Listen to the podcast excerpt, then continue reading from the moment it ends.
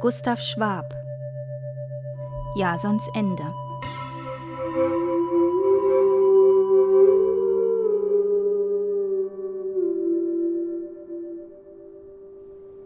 Jason gelangte nicht zum Thron von Iolkos, um dessen Willen er die gefahrvolle Fahrt bestanden, Medea ihrem Vater geraubt und an ihrem Bruder Absyrtos einen schändlichen Mord begangen hatte. Er musste das Königreich dem Sohn des Pelias, Akastos, überlassen und sich mit seiner jungen Gemahlin nach Korinth flüchten. Hier lebte er zehn Jahre mit ihr, und sie gebar ihm zwei Söhne, Mimerus und Pherus mit Namen.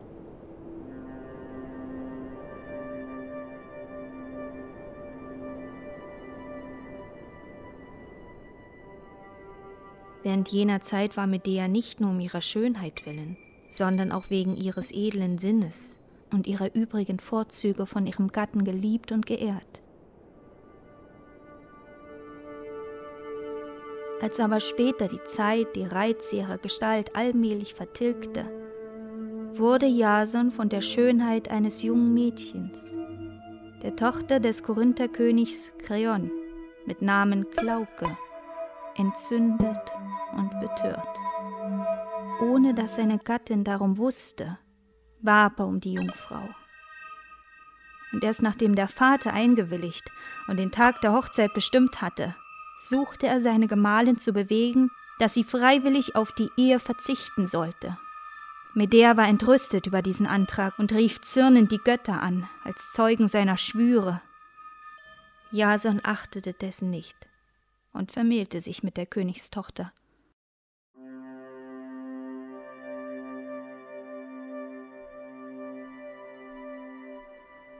Verzweifelnd irrte Medea im Palast ihres Gatten umher. Wehe mir, rief sie, möchte die Flamme des Himmels auf meinem Haupt herniederzücken. Was soll ich länger leben? Möchte der Tod sich meiner erbarmen? O Vater, O Vater, Stadt, die ich schimpflich verlassen habe, O Bruder, den ich gemordet und dessen Blut jetzt über mich kommt, aber nicht an meinen Gatten Jason war es, mich zu strafen, für ihn habe ich gesündigt. Göttin der Gerechtigkeit, mögest du ihn und sein junges Weib verderben.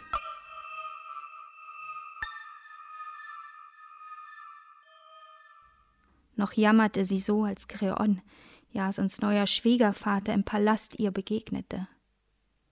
Du Finsterblickende, auf deinen Gemahl ergrimmte, redete er sie an. Nimm deine Söhne an der Hand und verlasse mein Land auf der Stelle. Ich werde nicht nach Hause kehren, ehe ich dich über meine Grenzen gejagt. Medea, ihren Zorn unterdrückend, sprach mit gefasster Stimme. Warum fürchtest du ein Übel von mir, Kreon? Was hast du mir Böses getan? Was wärest du mir schuldig? Nur meinen Gatten hasse ich, der mir alles schuldig ist. Doch es ist geschehen. Mögen sie als Gatten leben. Mich aber lasst in diesem Lande wohnen, denn obgleich ich tief gekränkt bin, so will ich doch schweigen und den Mächtigeren mich unterwerfen. Aber Kreon sah ihr die Wut in den Augen an. Er traute ihr nicht, obgleich sie seine Knie umschlang und ihn bei dem Namen der eigenen, ihr so verhassten Tochter Glauke beschwor.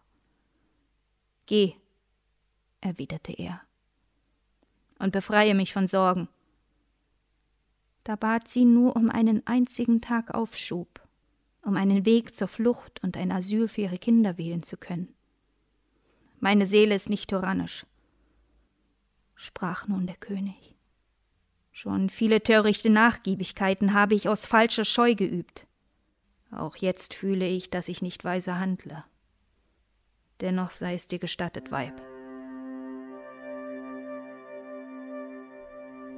Als Medea die gewünschte Frist erhalten hatte, bemächtigte sich ihrer der Wahnsinn. Und sie schritt zur Vollführung einer Tat, die ihr wohl bisher dunkel im Geist vorgeschwebt, an deren Möglichkeit sie aber selbst nicht geglaubt hatte. Dennoch machte sie vorher einen letzten Versuch, ihren Gatten von seinem Unrecht und seinem Frevel zu überzeugen. Sie trat vor ihm und sprach zu ihm O du schlimmster aller Männer, du hast mich verraten, bist einen neuen Ehebund eingegangen, während du doch Kinder hast. Wärest du kinderlos, so wollte ich dir verzeihen. Du hättest eine Ausrede, so bist du unentschuldbar. Meinst du, die Götter, die damals herrschten, als du mir Treue versprachst, reagieren nicht mehr? Oder es seien den Menschen neue Gesetze für ihre Handlungen gegeben worden, dass du glaubst, meineidig werden zu dürfen? Sage mir. Ich will dich fragen, als wenn du mein Freund wärest. Wohin rätst du mir zu gehen?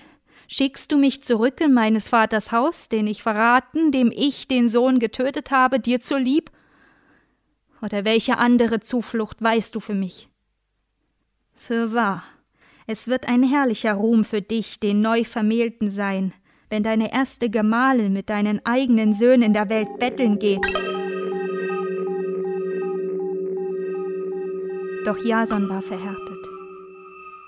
Er versprach ihr, sie und die Kinder mit reichlich Geld und Briefen an seine Gastfreunde versehen zu entlassen. Sie aber verschmähte alles. Geh, vermähle dich, sprach sie. Du wirst eine Hochzeit feiern, die dich schmerzen wird.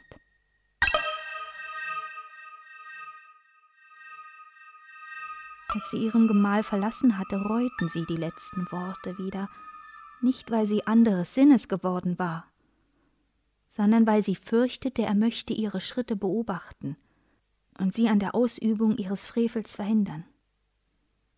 Sie ließ daher um eine zweite Unterredung mit ihm bitten und sprach zu ihm mit veränderter Miene Jason, verzeih mir, was ich gesprochen. Der blinde Zorn hat mich verführt. Ich sehe jetzt ein, dass alles, was du getan hast, zu unserem eigenen Besten gereichen soll. Arm und verbannt sind wir hierher gekommen. Du willst durch deine neue Heirat für dich, für deine Kinder, zuletzt auch für mich selbst sorgen. Wenn sie eine Weile fern gewesen sind, wirst du deine Söhne zurückrufen, wirst sie teilnehmen lassen am Glück der Geschwister, die sie erhalten sollen. Kommt dabei, kommt dabei, Kinder, umarmt euren Vater, versöhnt euch mit ihm, wie ich mich mit ihm versöhnt habe. Jason glaubte an diese Sinnesänderung und war hoch erfreut darüber. Er versprach ihr und den Kindern das Beste, und Medea fing an, ihn noch sicherer zu machen. Sie bat ihn, die Kinder bei sich zu behalten und sie alleine ziehen zu lassen. Damit die neue Gattin und ihr Vater dieses dulde, ließ sie aus ihrer Vorratskammer köstliche goldene Gewänder holen und reichte sie dem Jason als Brautgeschenk für die Königstochter. Nach einigem Bedenken ließ dieser sich überreden – und ein Diener ward abgesandt, die Gaben der Braut zu bringen. Aber diese köstlichen Kleider waren mit Zauberkraft getränkte, giftige Gewänder. Und als Medea heuchlerischen Abschied von ihrem Gatten genommen hatte, harrte sie von Stunde zu Stunde der Nachricht vom Empfang ihrer Geschenke, der ein vertrauter Bote ihr bringen sollte.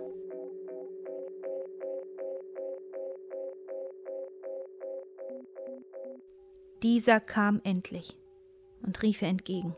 Steig in dein Schiff, Medea! Fliehe, fliehe! Deine Feindin und ihr Vater sind tot.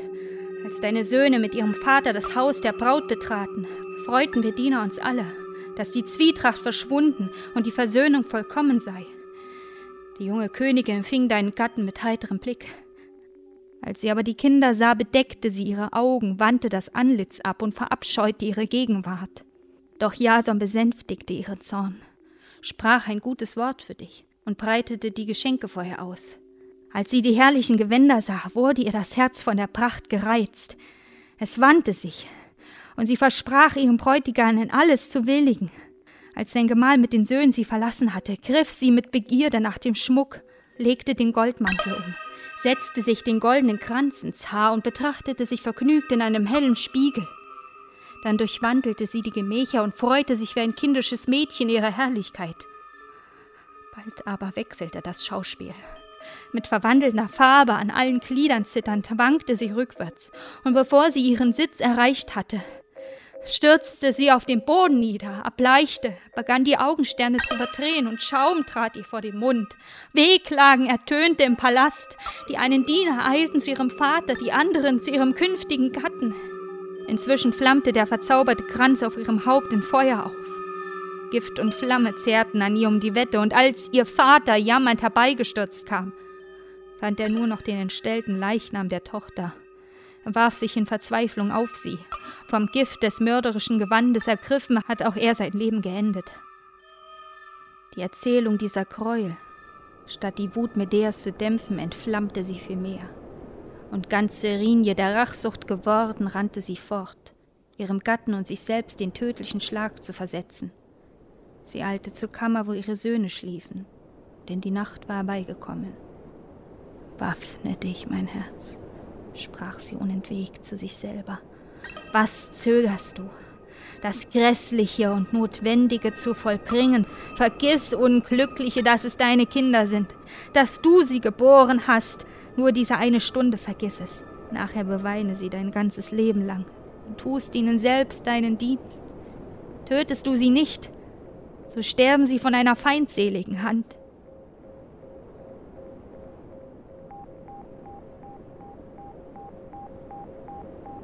Als Jason in sein Haus geflogen kam, die Mörderin seiner jungen Braut aufsuchen und sie seiner Rache zu opfern, scholl ihm das Jammergeschrei seiner Kinder entgegen, die unter dem Mordstall bluteten.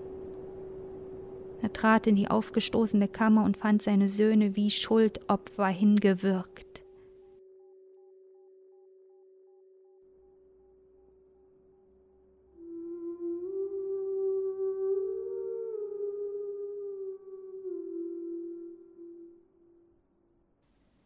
Als er in Verzweiflung sein Haus verließ, hörte er in der Luft ein Geräusch über seinen Haupt. Emporschauend ward er hier die fürchterliche Mörderin gewahr, wie sie auf einem mit Drachen bespannten Wagen, den ihre Kunst herbeigezaubert hatte, durch die Lüfte davonfuhr und den Schauplatz ihrer Rache verließ. Jason hatte die Hoffnung verloren, sie je für ihren Frevel zu strafen. Verzweiflung kam über ihn. Er stürzte sich in sein Schwert und fiel auf die Schwelle seines Hauses.